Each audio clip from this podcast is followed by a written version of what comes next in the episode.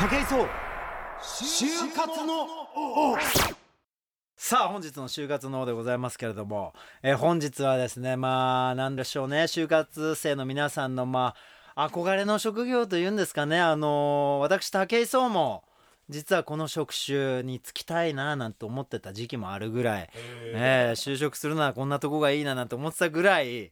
やっぱりね多分本当みんな憧れの職業というかねここ行きたいなっていう人多いだろうなと思う。そんな方々をお呼びしてるんですけど日本屈指の CM クリエイターの皆様をお招きしております、えー早速ご紹介したいと思います。まずはお一人目、えー沢本義光様でございます。よろしくお願いします。よろしくお願いします。と私が簡単にあのご紹介させていただくとですね、日本最大の広告代理店電通のエグゼクティブエグゼクティブクリエイティブディレクター。えなんとあの東京大学から1990年広告代理店の電通に入社、お父さんが犬というあのああの会社の CM を手掛けられたというねもう華々しい経歴でございますけれども、えーこれまでに国内外でさまざまな賞を受賞されているというそんな沢本さんでございます。よろしくお願いしよろますしくお願いします。なんかこの紹介がすごく嫌そうな。やめてよそんなのみたいな顔してね。はい、針のむしろ状態。で。あですよねエグゼクティブディレクターが今肩をすぼめております。よろしくお願いします,、はいよろしくお願いします。えーそれでは早速続いて2人目をご紹介したいと思います、はいゴンパ成弘様でございます、えーよろしくお願いします。よろしくお願いします。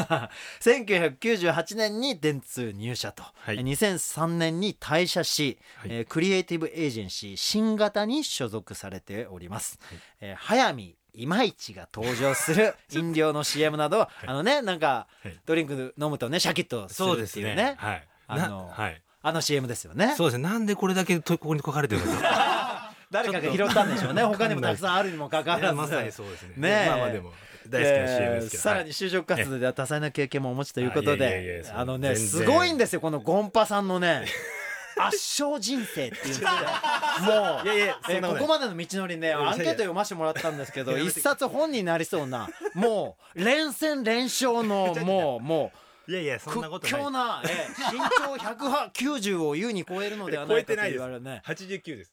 89 まさにはい、えーリアル進撃のなんたらでございます。ゴンパさんよろしくお願いしよろしますくお願いします。すいません。そしてお三方目、えー中村弘樹様でございます。よろしくお願いします、よろしくお願いします。えー某ラジオ局を経て2002年に電通に入社、えーはあ。2011年に独立しパーティーという会社を設立。中村さんが手掛けて、えー CD ショップなどに設置されたレディー・ガガの等身大視聴器ガガドールは非常に話題を呼びましたという、まあそれ以外でもさまざまな功績を残していらっしゃる中村様でございますけども、はい、よ中村です。よろしくお願いします。あの、この後にやっている、はい。えー、サモとコンパのすぐに終わりますからという番組と、はい。今回あれですね、その、1時間スペシャルコラボと。はい、コラボさせていただいております。今日よろしくお願いします。よろしくお願いしますねちょっと長い時間になりますけども、よろしくお願いします。後ほどね、そちらの方にもお邪魔するという形で私も登場させたいと思うんで、はい思いますので、よろしくお願いします。はいえー、ということでね、皆さんどうですか？そうそうたるメンツですよ。こうやって紹介されると、ええ電通、電通、電通みたいな。そうですね。今日電通祭りでございます。いやいやいや。いやでも本当にねあのー就活生の皆様憧れですよねやっぱりね、ある種。まあもう就活生じゃなくてもやっぱ社会人としてこうね会社員として暮らしてる中でやっぱ電通のクリエイティブなんて言ったらやっぱりみんな一度はちょっと覗いてみたいんじゃないかなとお話も聞いてみたいなっていう人多分会社で働いてはか働かれてる方でも多いと思うんですよね。はい。どんなことしてんだろうとか、うんうんね、何を考えてるんだろうとかどういうふうにそこに入っていったんだろうなんてことはすごい興味あると思うんですけど、まあ、まずはそんなあのまあなんでしょうね就活のまあ王に近い方々ですよね。もうほぼ王ですけども。そんな皆様にちょっとなんか就活に関してこう歌あお伺いしたいんですけど、はい。どういうふうに見られてるのかなと今のね、学生さんたちはやっぱりあのなんだろうこういう希望職種とかを決めてはいはい。エントリーシート書いて応募して、うん。面接たくさん受けてみたいにしてこうスーツ着てみんな行くわけですけども、はい。そういう今の就活のスタイルとかシステムとか現状とかっていうものってどういうお考えをお持ちですか？なんかどんな感じに見えてます、サムさんどうですか？そうですね。僕はもう結構年いってるんで、ええ。自分の就活やってた時がちょうどバブルの末期だったんですね。ほうほうほうほうほうほう。でその時はむしろは会社の方々がは入ってくださいってって こう言ってくれてた時期なんですよ。は超売り手市場そうですね。うん。なので、はあ。あでもあの例えば明日はあ。昼に焼肉おごるから ちょっと来ない？って言われてはあはあ。じゃあ行きますって言ったら焼肉食べながらちょっと話しては翌日もう一回呼ばれたらはあ。あ君一次面接通ってるからあれあれ焼肉 面接だったんだみたいな。マジっすか、はい本当そうですどこの焼肉だったんですかそれちなみに。あそれジョジョ園とか。ジョジョ園。が第一次面接だった、はい。そんな時期あったんですね、はい。バブル期って。学生の頃ジョジョ園なんか行かないじゃないですか。行かないですね。やすげえうまいなと思って。やったっつって言ったらはい。一時通ってたんですか？あそういうことが結構ありましたねだから。でその時ってその面接じゃないですけど焼肉ではどんな話するんですか？あだから君学校何やってたのとかはいはい。あどういうこと好きとか。あそうなんですね普通に。一応その学科の先輩だったりするんですよ、はあ。学科の先輩がちょっと話聞きたいからっていう感じで。OB だったり。へえ、ちょっと青互い的な感じなんですか？そうですね。だからその匂いを感じつつまあ焼肉食いたいし行くかっていう感じで言ってたんで、へ肉が食いたいよね。じゃあ東大卒のはい。電通の OB さんあ電通はそういうことやってないんです。よ電通はそうじゃないんだ。電通は一生懸命ちゃんと受けたんですけど あそうなんのですね。特にまだどこ受けるって前にはいそうはいはいはい。あいうこう電話が来るんですよ。はいなるほど、はい。ちょっと今はそんなのちょ考えられないですよね。そこまでのはい。なんて言ったらいいんですかね。スカウティングじゃないですけどみたいなのもあんまりないですもんね。それどういう職種だったんですか？ちなみに、それは化粧品の会社？そうなんですはい。いやだから受ける気なかったんだけど肉に釣られて、う。ん。あーじゃあけ結局は何社ぐらいお受けになった？んですか受けたのはね10社ぐらい受けてると思いますね。あ10社ぐらい。あの肉を食ったのが10社ぐらいっていう。全部肉だった。まあまあ 全全部肉ではないですけどね。あの1時か2時は大体肉みたいな感じだったんですねもしかあの全部ではないけど半分ぐらいそうだえマジっすか？いやいや肉だけ肉レストランだけ炒めしとかなんかとりあえず あの正式にあの面接受けたというかだから、うんじゃあお昼でも食べようよって言って、はいはい。行った時にどうやらこれ面接だなっていうのがああもう大体時代ですね。23回目ぐらいから分かり出すんですね、こはい。れ面接だなっつって、はい。で終わるとあれでしょ？1万円渡されてタクシーで帰れよみたいなそんあでもな時代お金が来る中で昼だったんで。あなるほど、はい。電車もあるし、ええ。でも 夜にそれがあったこともあってそれはなんかピアノバーとか連れてってもらって学生を。軽い接待じゃないですか。そうですね。ね。はい。だからその状態でこう結構偉い方がはあ。このなんかこの間会ってくれてありがとうみたいに言ってはいあの今日はちょっと自分の先輩連れてきたんだよって言ってその先輩ってすごく偉そうなこうおじさんが「まあちょっと俺のおごりだからさ」みたいに。言ってえ。横で綺麗なお姉さんがピアノチャララランって弾いてるところでいかに彼らの会社が素敵だかっていう話をされて「あいいですね」って言ってるとなんかあれ？通ってるみたいな。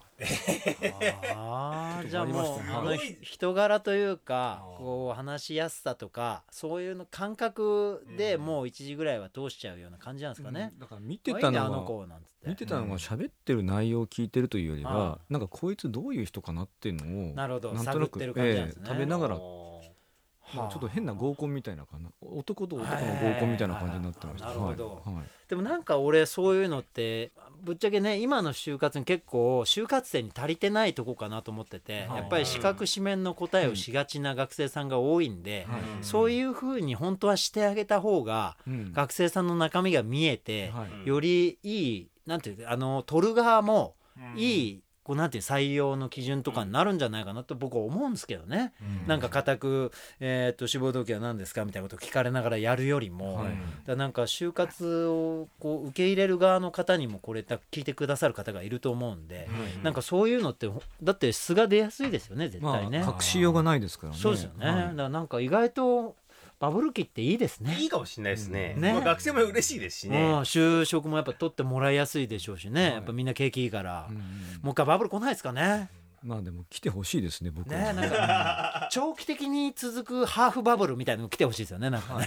弾け、弾けないでず弾けないーっといい感じのところで高止まりするね。バブルを。そのためにもやっぱり今の就活生たちにはちょっと力をいろいろつけてもらってね、うん。なんか経済をは発展させていただきたいななんて思うんですけども。就職活動自体がね。楽しいって感じですか？それって。僕だから就活楽しかったのああそうなんだ。やっぱ苦労苦労みたいな感じじゃないんですね。もちろんだからあれなんですよ。2つあって自分が行きたいところの時はあ必死だから。必死なんですよ。でもそうでもないところってちょっと遊び的なこうあー感じで。あのーちょっと今日今月バイト代少なかったからお昼焼肉多くて嬉しいなみたいなああ そんな感じなんですすごいね豊かな時代ですね。へえ。どうですかゴンパさんあたりは？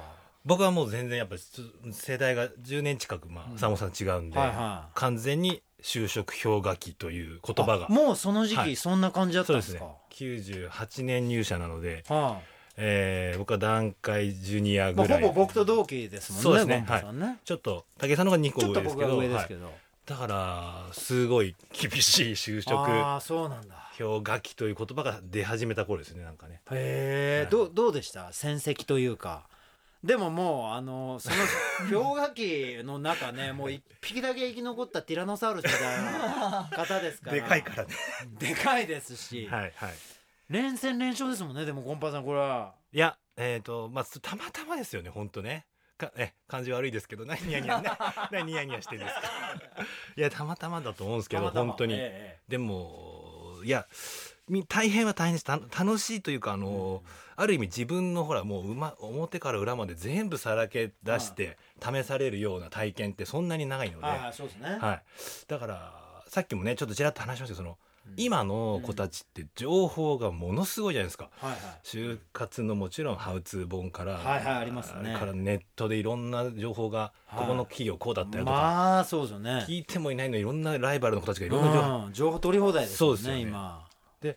強いて言うとそのどうだったかというと僕はだからあえて自分をそこ孤独にしたっていうのは孤独にしたんですよ。だから一切そういうハウツー本とか読まずに読まずはい。だから志望動機からだこう答えろみたいなのがあるじゃないですか。ありますね、はい。そういうのを結局みんななんかほらねはい。ひな形があって、ええ。同じようなこと答えるだろうなって思ったから、はい。もうそういう話しないってそれどうどういう感じなんですか？例えば、はい。あの就職の面接官の方って、はいはい。学生時代にこう一番こう打ち込んだこととかって何ですか？みたいな質問とかするじゃないですか、はいはいはいはいそれどういう感じで答えてたんですか、ね、だから、えーそうですね。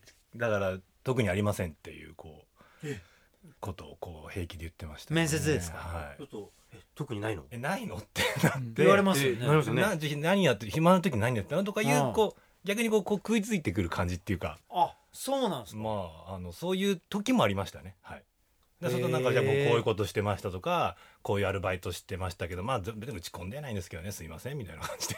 えでも そんな感じの答えだと、はい。それそれだけだと本当に通んのかよって思っちゃうんですけどでもはいそれでも通ってくるはい。何かこう秘訣じゃないですけどこうこう軸みたいのって就活で一番多分これが俺大事だったんだと思うとか、はい。ここが多分面接官の人に刺さってたんじゃないかなって今思えば思うところっていうのはどこなんですか、まあ、僕はその就活始める時に、はえっ、とすごい仲良かった。でも僕一浪してるんですけどは一学年上のやつが結構仲いいやつが多かったんですよ、はいはいはいはいで就職どこも入れなくて、は留年し就職浪人したやつがいたんですよ。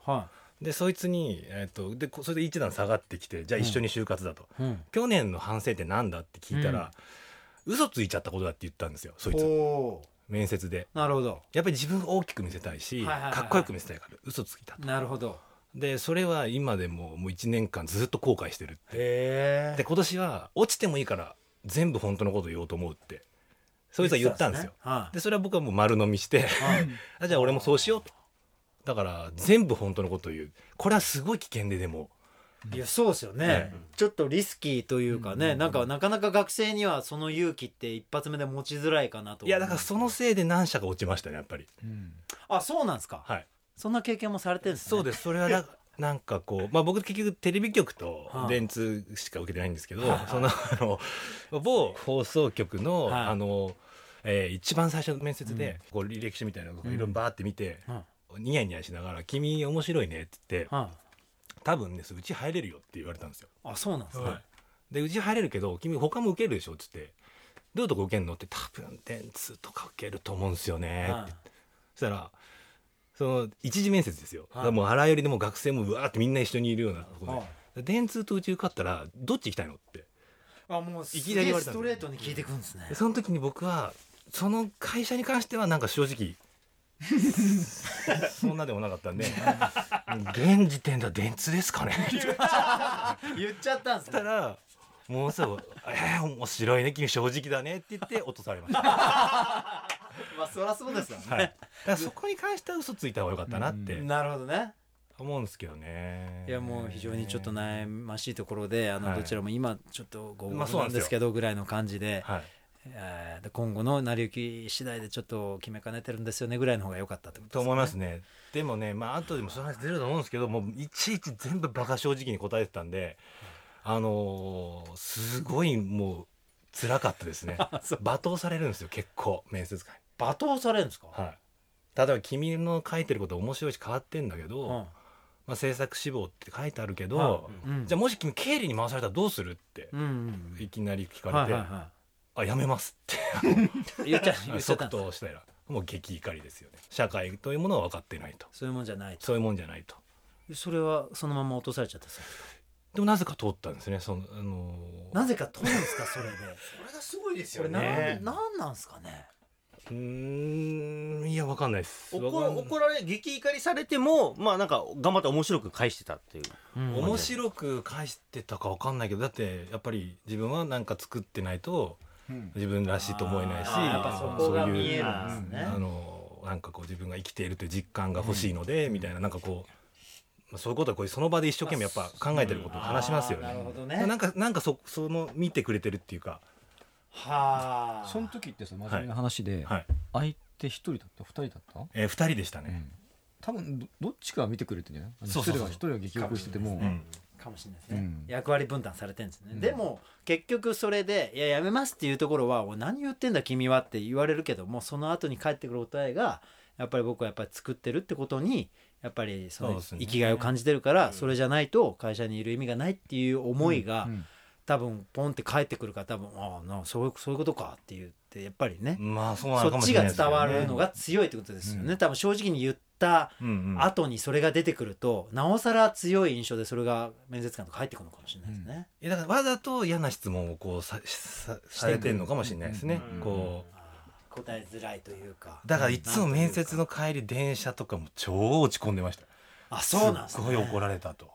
あんま怒られる経験ないじゃないですか。大人の方から大人ね。の方からね確かにうわーっていうのも繰り返しでしたね。でもなんかそうなんですねはこれでも高難易度テクニックですけど、ちょっと学生さんとかが今就職活動で悩んでる学生さんとかが、やれる一手としては面白いかもしれないですよねそうなんですよねだから試してみる価値ありますよねその、絶対に嘘つかない面接みたいなのを何社かやってみてい。、あそうですね。ね、はいはいこれは価値ありますよね、はいはいはい別にそのなんていうんですか会社にこう行きたい上下をつけるわけじゃないけども、うんうんうんここはもう攻めようとか、うんうん。なここはちょっとこういうキャラクター行ってみようじゃないですけど、うんうんうん。これって別に自由じゃないですか、はい。就活って、はい。別にあの四角紙面に本当に真面目なことだけ言わなきゃいけない大会じゃないし、はいはいはいはい。ぶっちゃけ、なんかただただ素を見せなきゃいけない大会でも多分ないと思うし、はい。あのその会社に合わせてもあるし逆に合わさずもあって、うんうん。結構俺はあの就活って僕が今学生だったらゲームみたいに楽しむなと思うんですよ。はいはいはいはい。よし次はこの会社だと、うん。この会社に対してこのエピソードトークを放り込んでやろうとか、はいはい。しかもえーこんなスーツでこんな表情で言ってやろうとか、はい。声もこのトークのこの感じがいいなとか、うん。はいはい僕らやっぱ番組出る時とかも、うん。そういう感じでやっぱり自分の色を決めてから出るんで、はい。こういうゲストさんが来るからこういうはい。テイストだろうなとか自然にせ大先輩がいる時はそうなったりしますけど、うん。でもやっぱりそういうのがないと、はい。あの素だけとか持ち物だけだと立ち行かないところがあったりするんで、そこはやっぱり応用力というか、うん。いろんな情報をこう集めてうん。それで答え出していく感じなんですよ、うん。毎回バラエティーとか出る時とかって。うん。だからゲストの人全員のやっぱり情報をウィキペディアだったりとかいろんな過去の情報で僕は必ず読んでから出るようにするんで。はい。それでその人たち例えばじゃあゴンパさんの倒し方はとか言われたらもうスムーズに答えられるように頭の中で整理されてる感じになってるんで。はいはい。はい。はい。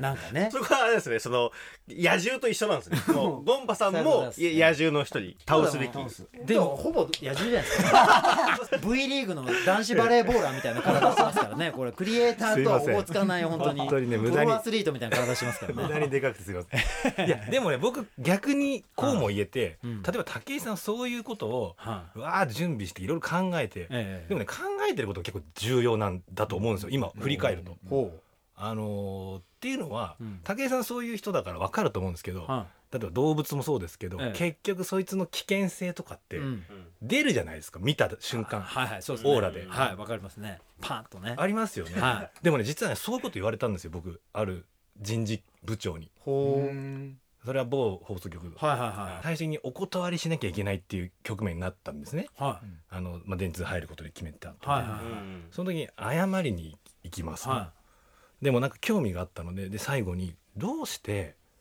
僕のこと採用してくれたんですか?」はいはいはいはい。聞いたんですよ。はい。そしたらちょっとこれはねその時はそんなもんかと今思うと、まあ大人にいいようにあしらわれたかもしれないんですけど、、はい。やいや本間君ねと、うん。もうねドア入ってきた瞬間から勝負はついてんだよと。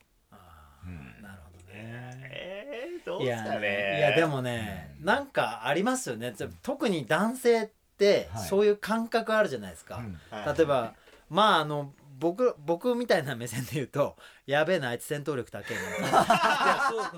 なんかね、うん。あとなんかパッと目合ったりとかした瞬間に、ああなんかこの人切れそうだなとか、うん。なんかそういうのって本能的に男同士って結構感じるじゃないですか、すよね。あと一言交わしたぐらいとか、うん。挨拶プラスワンぐらい交わしたら、もうなんか最近大体わかりません？いや。その人のなんか力量じゃないですけど、そうなんですよ。引き出しの数ぐらいは大体、あーこの人多分いろ面白そうだなとか、うんうんうん。そういうのってなんか大人になってくるとだんだんこうスカウターみたいなのついてますよね。そうですねスカウター。ピピピピピになってて戦闘力出たりしますよねここにね、はい数字が。でおっしゃる通りでうんその方が言ってたのはいやもう申し訳ないけどゴンバ君ね何万人学生見てると思ってんのと、いやそうですよね。うんあのだからもう全然見た瞬間分かるしちょっと話せばうん。分かるし、うん。逆に君がどんなに準備しようがしまいが関係ないからって、あそんなこと言ったんですね。まあ、僕は最後断ってもう二度と会わないからそういうこといろいろ言われたかもしれないですけどあのただちょっと面白いなと思ったんですよね。でもう一度今年のね採用活動しても同じ人間選ぶ自信あるって。あそうですか。全員内定者。みたいなことをこうガーンって言われてなるほど「ね。すいませんもう二度と来ません」いやだからこれねなんか俺いつもこの番組でもなんかいろいろ言ってんですけど、大人の人は分かるよって言って、うん。あのねなんかその、昨日一夜漬けで調べたような情報をポロポロポロポロ整列させて喋るよりもね、うん。なんかやっぱり学生時代とか、何かあのー自分の興味を持ってそれに使った時間とか、はいはい。それによって手に入れたなんかポケットに入ってるものとか、はいそういうものっていうのは大人の人はうん。パッと見てひちょっと喋ればうん。分かるよっつってうん。バレちゃうよっつってうん。大人みんな分かってるようん。そんなことはっていうのを僕言ってんですけどうん。そういうことですよね多分ね今おっしゃってるのはね。割とそんなことを言われましたそうだね。からなるべく学生時代とかにこういろんなもの積んでるやつってだから体育会の子とかがやっぱ取られやすいとか、うん。あとそのなんつうんですかね研究分野ですごい深くいってる人とかが取られやすいとかっていうのって、もうそういうのが明らかに見えるじゃないですか、はいはいはい。あすんげえ時間使ってきたねこの子っていうのって、うんだからそれは大人から見たらだって僕らから見て街歩いてる人を100人集めて、うん。この中で一番なんかできそうな人を5人集めてって言ったら、うん。そんな外さず集められる自信あるじゃないですか。はい。ねなんか持ってそうな人5人って言ったらうんうん多分僕ら4人で選んだらはい。同じような子を選んでくると思うんですよね。あー100人集めて5人っつったら。うんうんだからその辺の嗅覚っていうのはやっぱりみんな大人持ってるからうん。やっぱ学生時代のそういう活動とかってすげえ熱いものがあるんだろうなと思うんですよね。なんかあります？中村さんとかなんつういや本当に当時は何にも考えてなくて、はい。私は36歳なんですけど、はさらに氷河期ですよね。もう氷河期が普通ですみたいないは頃でいは就職活動をほぼしなかったんです。いせずにはウェブデザイナーをなぜか大学時代やっててい学生時代もうやってたんですか？やってたんです。ちょっとなんかいろんな人との出会いの関係上。へえそれいつぐらいから始めてたんですか？そういう活動は。大学3年。あ3年ぐらいから。大学12年までなんかずっとお芝居やってて。はでへえー。でそのお芝居のやってる人が、い。はなんかそのプログラミングの先生だったんですいへえで教えてやるよっつって、うんで一緒になんか流しで仕事をやるようになって。へえこれで食えんじゃんとかと思って、えぶっちゃけぶっちゃけその学生時代に始めてたそのウェブデザイナーみたいなやつではい、ぶっちゃけどんぐらい売り上げてたんですか全然です。全然で月に50万いったらすごく頑張ったなぐらい、え？すごくないっすか？えそれでも今と紙幣価値が同じか そんな変わんない。じゃあそんな変わってない。今で言う。50万ぐらい、はい、というのがまあ年間に12回ぐらいあってやったみたいな。えでもすごいね。でもだって50でやっただから30平均ぐらいはいってるって話でしょ？これ多分ねそうはい想像する。ってことはもう初任給を超えてるわけじゃないですか。そうですね、でもこういうスタイルって俺すげえ大事だと思っててあ最後本当にアスリートとかにもすごい僕お説教じゃないですけど、はい。言ってんですけど、そのスポーツやりたいと大学終わってからもうトップになれなかったからなんとかお給料もらいながら環境を整備したいなんていう子がもう何社も回って頭下げて、うん。なんとかし陸上をやりながら仕事やらあのきお給料もらえませんかみたいなお願いをしに行くのが俺はもう見てらんなくて、いやそうじゃないよと。大学時代スポーツ選手なんて結構時間有り余ってんですよ。うんトレーニング終わったらもうだってみんな飯食い行ったり、まあ、ぶっちゃけ暇なやつはパチンコやったりしてるやつもいるし なんかね、本当にあとは飲み会やったりとか、は遊んでることの方が多いわけですよ、はい。だって練習なんてどんだけきつくたって56時間しかやらないんだから、うん。なのにそれ以外の作業をあんましない子たちが多いんですよ。はい。だからあのスポーツするっていうこと以外のスキルを本当持ってない子が多くて、うん。ポケットにスポーツっていう1個の球しか入ってないんですよ。だからもうそれが取れちゃうともう何にもなくなっちゃうから焦るわけですよね、うん。でもね中村さんみたいにもう学生時代にもういい月で50万稼いでたみたいな人は、だもう自分で食えるから、別に就職にも焦んないし、うん。なんか特に媚びへつらうこともないし、うんだから自分の素がより他の子に比べて出せるし、うんしかもその実務能力がもうすでにあるから、うん。会社だって欲しいわけじゃないですか、はい。うん。とにかく、うん。そんな子、う。ん。だっていないわけだから、うん。うん。別にその職業訓練を一からしなくたってそこそこ即戦力で使えるなと思うだろうし、うん。なんかそういうのは絶対プラスになってますよね。プラスになってます。プラスになってますしあのプログラミングとかやっぱり当時はできたから重宝されたんですけど、はいそれまとまって勉強できるのってはい大学の時ぐらいしかないんですよね。やっぱそうですよね。就職して、あのーそういうことをもうスキルとして持てるようになりたいって思っても、うん時間ないですから急に。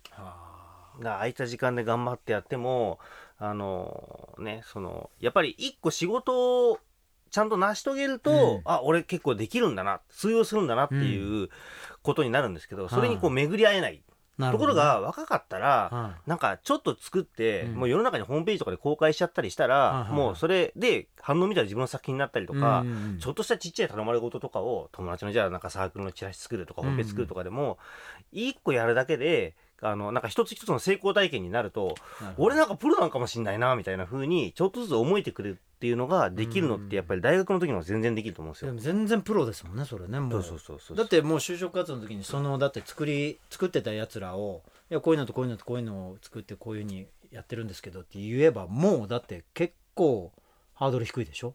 ハードル低いんじゃないですかね。僕ねうん。そんな学生さんってどうですか？結構います？なんか例えば就活やっててとか、はい。わこいつすんげえな。今までこう見てきた中で、はい。すんげえなこいつって思った学生さんとかいます？これは欲しいみたいな。サモさんはあれですね僕よりもなんですけどあの、うん。インターンの。え何でしたっけ？なんて言うんでしたっけ？その今はインターンシップで昔はクリエイティブ塾って名前だったんあですね。そうですね、はい。あ栗塾みたいな栗塾です栗塾です。栗塾ね。はい。すごいよく知ってらっしゃいます 虎の穴みたいなやつ。はい。はいクリエイターの虎の穴みたいな青互いマンションみたいなやつでしょ。なんかマンションか。マンション。そこ出身ですよね。コンパさんと、はい。はい。ねそうですよね、はい。はいはい僕らはサムさん。そうです。はあやっぱそこにはやっぱ精鋭が集まってくるんですよね。まあ集まってるかどうかわかんないですけど30人ぐらい入っては最終的にそこから2人3人っていうのだけ選ぶっていうなんかこう選抜試験があるみたいな感じですね。コンペみたいなのがどんどん行われてどんどん何回もわ何回もやってってで最終的になんか会社が声かけてくれるっていうどうですか？今こうやっぱもうこういうふうにクリエイターとしはて活躍して、やっぱり世の中にこうどんどん生み出していってるわけじゃないですか、はい。そんな皆様があのこういうやつがいいよっていうなんかもうシンプルないやこうやって来いよみたいななんかあるんですか？どうですか？僕はちなみにその学生をあまり普段そういうね、うん。新入社員とか、まあもうあのもうが大電線辞めちゃってるんで、はい。あんまりそういう新入社員とか触れ合うことないんですけど、ええ。あるいは、うん、その入社試験受けることとか、はいはいはい。ただそのまあ今自分の反省も込めて思うのは、うん。いやさっきの中村君じゃないけど、まあ、好きなこととにかくやったらって思いますけどね。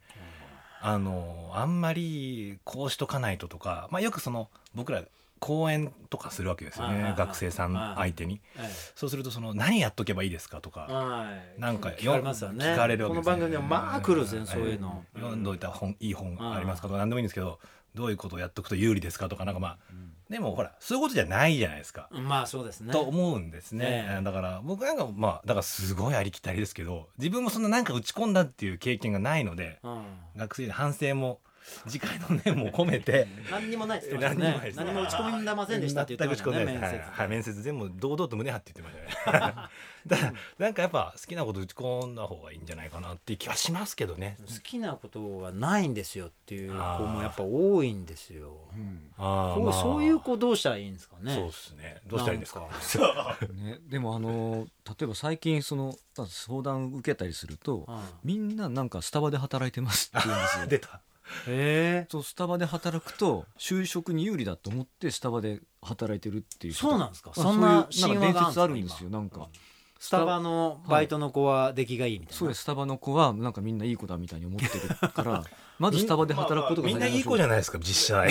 確かにね笑顔だし。だから結局、まあ、さっきのゴンパの話もそうだけどど。ういうことしたらいいかっていうのを聞いてじゃあこう、まあ、それこそどこでバイトしたら就活に便利、まあ、有利だって聞いて、みんなやるんで、うん。実際に就活の時にものすごい面接するとスタバの店員ばっかりなんですよ。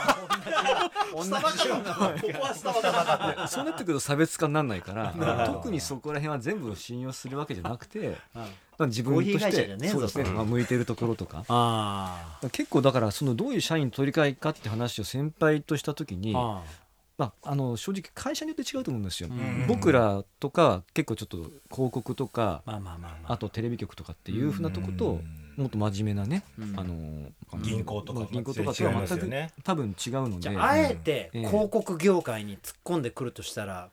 あのすごく分かりやすく先輩が言ってたのは、面接に来たやつをうん。一緒に連れてお得意に行った時にそいつと一緒にかクライアントの方と話をして、はい。話が5分持つかどうかって言ってました。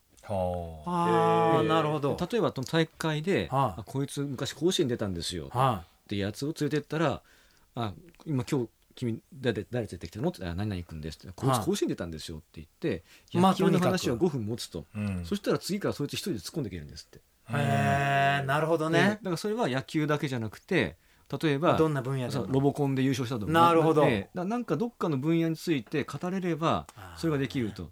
で体育会の人が多いのは、うん。そのネタが体育会の場合はちゃんと確固としてあるから、うん。どうしても多くなっちゃうだけで、うん。そうじゃなくても例えば囲碁選手権で優勝なるほどななるほどなるほど。なんか特別なことやってスペシャリティがちょっとあったら、うん。だからそういうやつら通り通りやすいって言ってましたね。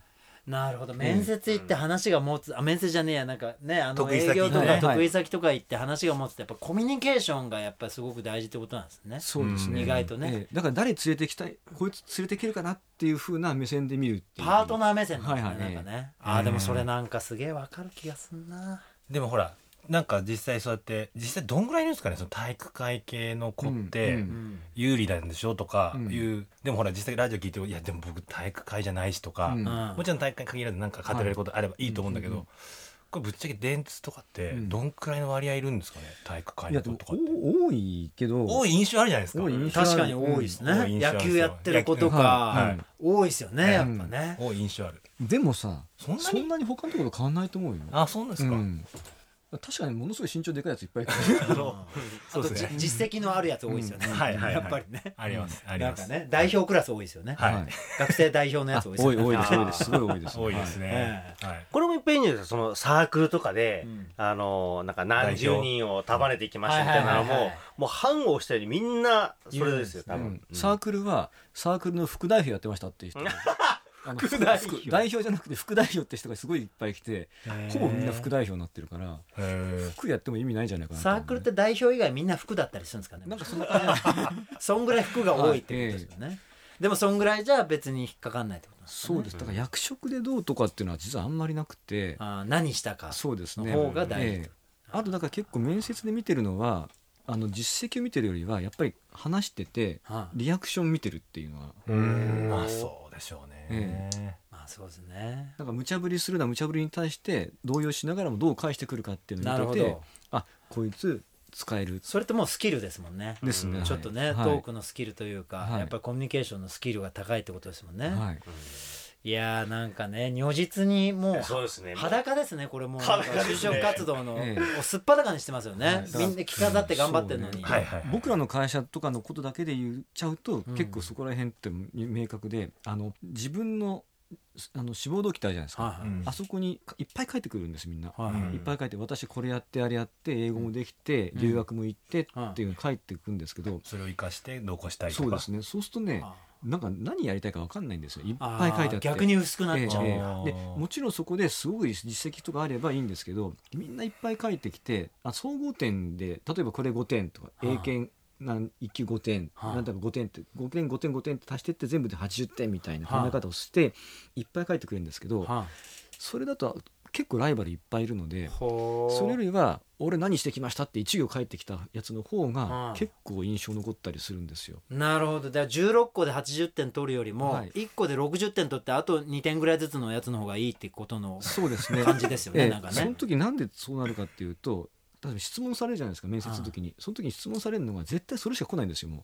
あそうなんですね。ええあの例えば英検やってスポーツはバスケ部でなんとかかんとかって書いてると、えどれがっていうの分かんないけどうん。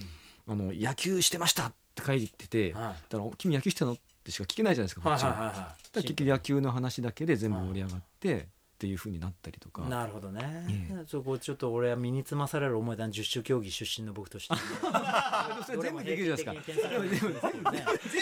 全部できるじゃいやいやでもキングオブアスリートやべえよだよそれは十種競技いやいやいやもう超マイナー種目ですいやいやいや。なるほどね。一回結構真面目にその賭け的なことで、はいあのアドバイスすることがあって、はい。パッと見て相談されるとうん。なん何も取り柄ないんですよ、はい。い、っぱい平均的で。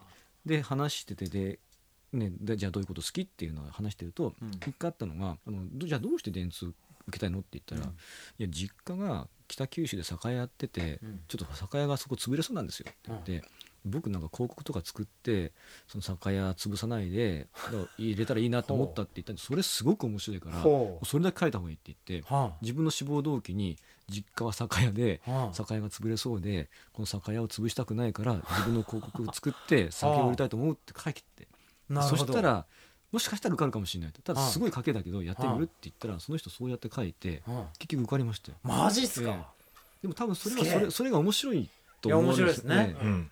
一番身近なもので、うんまず自分の実務を、はい。あれですもんね。あのーなんかシミュレーションできるわけですもんね、うんなんかね。でそれネタに多分5分なら5分の面接持つから、はいなんか後で例えば、まあせまあ、会議して誰取ろうかって時にああの酒屋の息子って一言でいいじゃないですか、うん。なんかキーワード出やすい、ええ。ああの酒屋の息子酒屋の息子って言ったああらちょっと上に行ける感じがあって、うん。なるほど。あのサークルの副代表であの英検が準一級のあの何々もやってたあの何々の副代表の準一級あのスタバのサークルも4つ掛け持ちしてたあの子は良かったねって話にはなかなかならなそうですもんね、はい。なんか傾向出てきましたよねそうですね。でもこれあれですよね。なんかこう勘違いしちゃいけないのはうん。そういう酒屋の息子となんか表面的にキャッチーにん。なんか残れば印象に残ればいいんだなってことよりかその子はきっとん。その話が一番切実でそううん。しやすいの。あのうん。本当に心を込めて話せるというか自分の問題としてうん。ずっと何年も悩んできてることだからあだから語れるしいろいろその試行錯誤してるわけじゃないですかうん。頭の中で。だから語れるわけですよね。だからそこでそれこそゴンパの話じゃないけど嘘ついたらバレるからね。はいはいはいはい。なるほどね、え。その話するときにね、はい。うんでもその一つのその酒屋に対するこうしたいっていう思いとかで自内内情を知ってるから、うん。その何がダメなのかも大体分かってるわけじゃないですか。そうですよでねそこでこう練られた思考っていうのが、もしかしたらそれは別に他の案件に移っても、あの代用可能っていうか、うんそうですはいこうね応用できるかもしれない。こすれるものですもんね、うん。だからそういうのを一つ持ってるっていうのはすごく強みってことですよね。うんうんなんかそのなんつったんですかねこう解決方法じゃないですか、何かの物事の解決方法じゃない。はいそういったもののこうフォーマットを一つ持ってるっていうことですよね。はい。だからなんかそういうのをもしかしたら一つの話題でできるっていうのは、うん。もしかしたら可能性として見られるってことはありますよねそうですよね。なんか学生に対する。そうですね。それそれこそそのクライアントに連れてって、うん。そいつ連れてったらこいつ酒屋の息子で、はい。自分の酒屋潰さないためにうち入ってきたんですよって言ったら話持つじゃないですか、そうですね、ええ。しかもそれを実際にやらせてみて、はい。はいなんか実際その実家の酒屋がはい。その県でナンバー2になったとかそういう実績あったら面白いですもんね面白いですよもうね。ね、うんいや実はこういう施策を施したんですけども、なんつこうこうこういう広告でこうしたらこうなったんですよみたいな、そういう一通りの流れ言えるって面白いですもんね。はいはいだからそれも僕が思ったのはその付け焼き場的なことで餌をね、なんかじゃあサオさっき言ったようにいっぱい書くより1行だけパッて書いてあった方がそれについて聞いてくれるってうん。いうことで、じゃあなんかこう餌を仕掛けとこうってやっちゃうとリスキーで。僕ちょっと今思い出したんですけどなるほあの僕全然そんなつもりないんですけどやっぱ生まれた時から名前が変なんですよ。ゴンパさん。ゴンパって。はい。であるところの面接官が「君名前変わってるね」って、名前のことは聞いてあげないからね」って言われたんですよ。全 然準備もしてないんだけど、は多分その面接官は僕のことやっぱ浅はかに見ててどうせ名前のことは聞かれると思っていっぱい用意してんでしょ答えっていう、なるほどね。そういやらしい目で。聞いてあげないよって、面接官もそんなこと言ってそんなこと言うんですよ、だそういうこともあるからなんかこう別に表面的になんかこう餌仕掛けるみたいなことじゃなくてね、本当に。だから本物がそこにあればいいってことですよね。はい。あのそれも技術としてすなんか使ってこうしてやろうとかじゃなくて本当に自分の中にそういうあの今までにこう解決したいものがあったりとか、はいはい今までに何か打ち込んだものがあったりとかそれをドンってそこに一言乗っかってる分にはそこにその人が乗っかってるからいいってことですよね。うん。でもそれがなんかを引っ張り出して文章にしてうまいこと伝わればいいやぐらいだとうん。バレちゃうってことですよね。そうですね。そうそうそうそう。ゴンパとかいいけどなでもなんか名前やっぱり通りそうな感じですよね。ね。だすげえ強めのコンパみたいな感じでなんかもうコンパ。劇的なコンパです。今日今日コンパだよじゃなくて今日はもう気合入ってますよ皆さん。コンパですみたいな。いい女来ますよみたいな。そういうねなんか俺そのトークだけで就職面接通る自信あります。確かにね、ええすいません。そうですねなんかええ。確かにそうですね。でも名前はしなかったですね。すいません名いえい前え。名前茶化しちゃってすいいません。全然大丈夫ですよ。はいということでちょっとねあの本当クリエイティブ界のもう巨匠たちをお呼びしてですね。まあなかなかあの 終わらない話が続いておりますけれどもそろそろ締めなきゃいけないということでね。まだだって話聞きたい話の俺は8分の1ぐらいしか聞けてないんだよ。だからこれはあのこのメンバーはもう一回呼びます ありがとうございます。ええ、あのお忙しいでしょうけどこれはお付き合いいただいて本当にもう一回はい。そして僕もあの次の番組にももう一回出ます お願いします。ええもう一回このコラボ企画をもう一回やりたいと思いますんで、はい。その時にまたねあの就活生にちょっとプラスになる何かもうちょいトピック絞ったやつを今度やりたいなと思うんですけどそ。ええ今日の締めはやっぱりねあの皆様から、はい。やっぱりあの就活生に対するメ,、まあ、メッセージですね。なんか一言ね。なんかアドバイスでもいいですし、はい。なんか世間で言うとこの就活なんてこういうことだよみたいなことでもいいですし、はい。なんか就活のを聞いてくださる皆様に対して、うん。社会に対してでもいいですし、はい。何か一言ずついただけたら嬉しいなと思いますのではいそれでやっぱりじゃあ一番お若い中村さんからいきましょうか、まあなんかでもあの結構キーワード出てきましたよね。なんかええは裸になれとか、はいあのシンプルがいいとか、はやっぱりあれなんですかね。その自分の業っていうんですか？うもう俺はネットゲームが好きなんだって言ったら、はい例えばもうネットゲームばっかりやってることを、うんえー肯定しろと。なるほど自分の業だとして。はいそれをちゃんとなんか物事を解決できる強みに転換できるぐらいは考えてもいいんじゃないかな。あーすあそれすげえいいですね。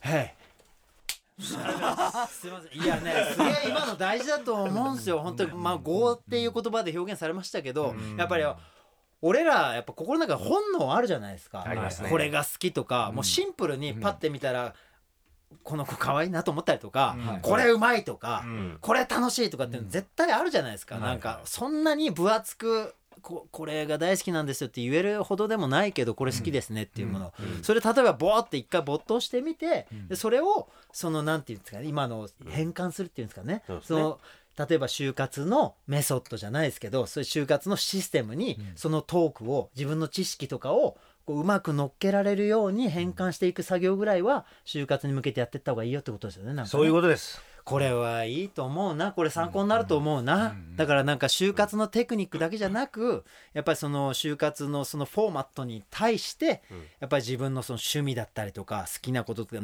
熱を今まで22年間一番燃やしてきたものを何か乗っけられたらやっぱり一番強いものになるってことですもんね。ありがとうございます。全部言っていただいてその本当に。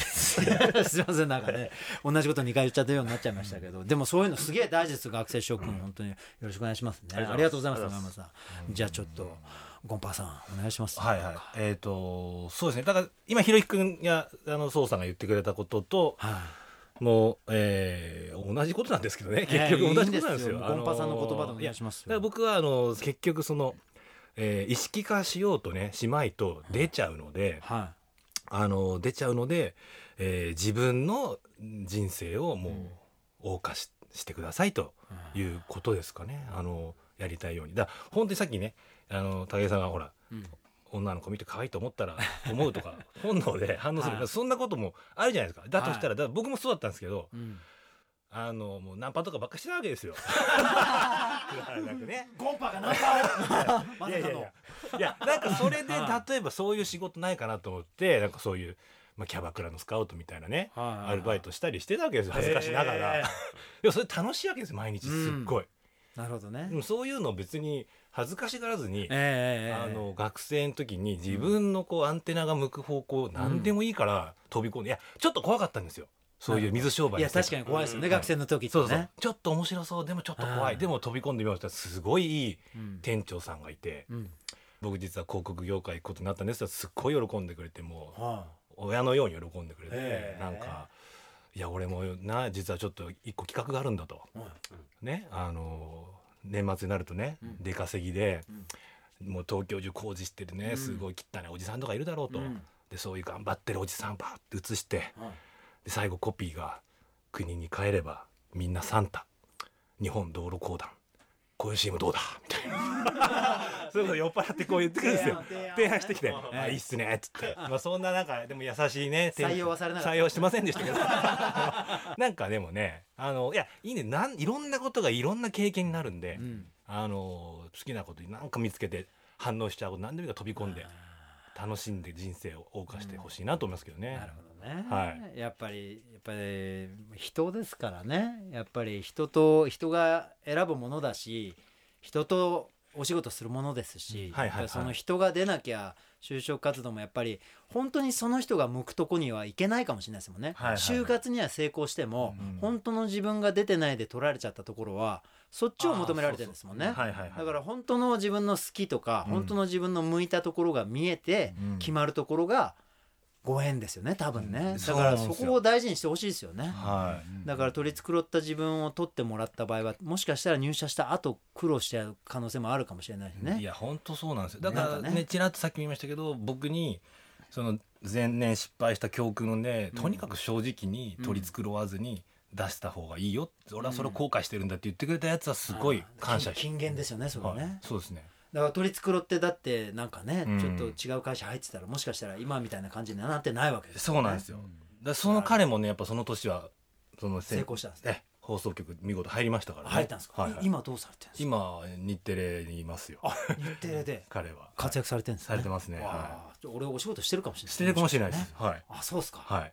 じゃあちょっと最後あのサムさんお願い。します、はいそう僕はあれですかねあのちょっとテクニック論ですけど、はいはいありがたいです。いやあの緊張しないようにするにはどうすればいいかっていうことだいはいみんな緊張するって言いますよね。い。やあのじゃあ緊張するってどういう時するかっていうと、はまず嘘ついてると緊張するじゃないですか。い、わあわかる、ええすげえわかります、はだから面接の時に緊張しないようにするにはどうすればいいかって逆算すると、はあ嘘言っちゃいけねえなっていうのは多分そこから来るし。ああなるほど。あと、ね、面接例えば何個かやっぱり受けとくとだんだん緊張しなくなるとすると、はいは自分の本命に行く前はあんまり行きたくないとしても、うん僕面接受けた方がいいと思ってるんですよ。なるほど。はいはい。えなれるえなれるって、うんうん僕そのいろんな焼肉面接とか受けたんですけど焼肉面接。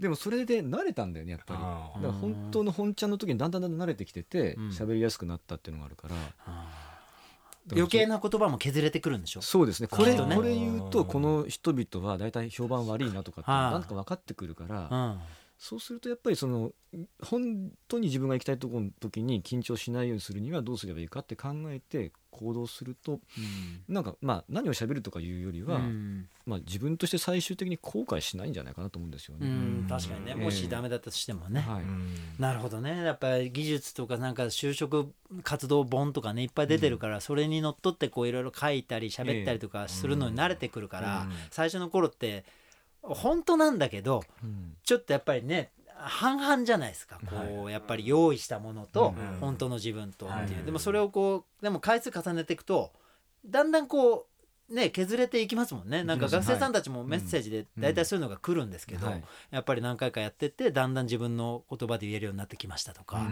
らそういうのすげえ大事ですよね。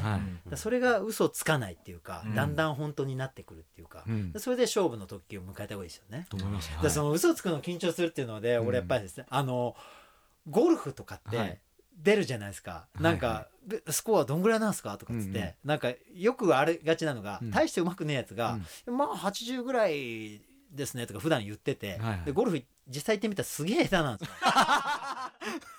でそういう上上目にスコア言うやつに限って、はいはい。打つ前ガチガチに緊張してて、嘘ついてっからはいはいもう事前に、はいだからそれでスコアぶっ壊しちゃうやつがいるそれと似てると思うんですよね、うんなんかね、うん。だからちょっと自分を取り繕って高く見せてると、はい。やっぱりそうやらなきゃとかそこをやらなきゃと思うから変にブルーっと緊張するし、うん。だからちょっと別に本当に本当の自分でちょっと下目ぐらいがいいんですよね。うんなんかね、うんいやでも先輩方の本当にあの生の声ですね今日はね。あの就活のっていうよりもねやっぱあの人と人とのコミュニケーションの上ですごく重要なことだったと思うんですね今日の話は。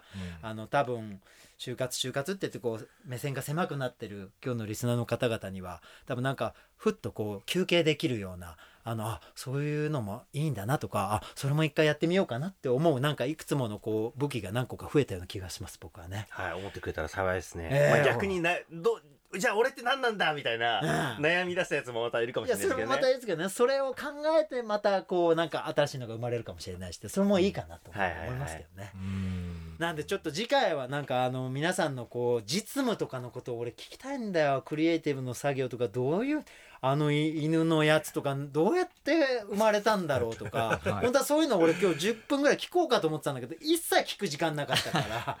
ちょっとねまたあの次回ちょっと楽しみにしてますんで、はい。ぜひ皆さんまたあのお三方お揃いでいらしてください。はい。はいよろしくお願いします。ということで本日のゲストはですね、えー日本のクリエイティブ界の重鎮たちでございます。沢本さん、ゴンパさん、中村さんのご参加でございました。本当にありがとうございました。ありがとうございました。えーはい。ありがとうございました。武井壮。就活の王。東京 FM 武井壮の就活の王、えーここで一つ大きなお知らせが皆様にございます。なんと就活の王公開収録が決定いたしました。ありがとうございます。イエーイ。えー日時をご紹介いたしたいと思います、えー9月の15日火曜日。午後7時から8時の間でございます、えー場所は東京半蔵門の東京 FM でございます、えーこの公開収録に20名の大学生をご招待させていただきたいと思います、えー皆さんと働くということについて意見交換をさせていただきたいと思っております。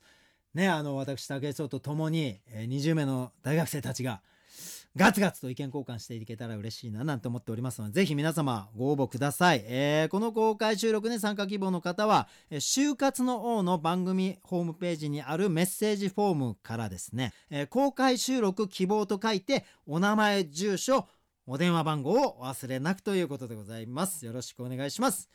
えーということでね本日も、えー就活のお送りしてまいりましたけれどもいかがでしたかねクリエイターの皆様の。まああの柔らかくもポジティブなそして何て言ったらいいんですかねあのすっぱだかにしてくれましたよね就活っていうものに対してね。あのなんだかんだいろいろ考えちゃいがちですけれどもやっぱり勝負は人だぞと。そう言ってたようなそんな気がします。それでは就活のここで一旦お別れです。お相手は竹井壮でした。ありがとうございました。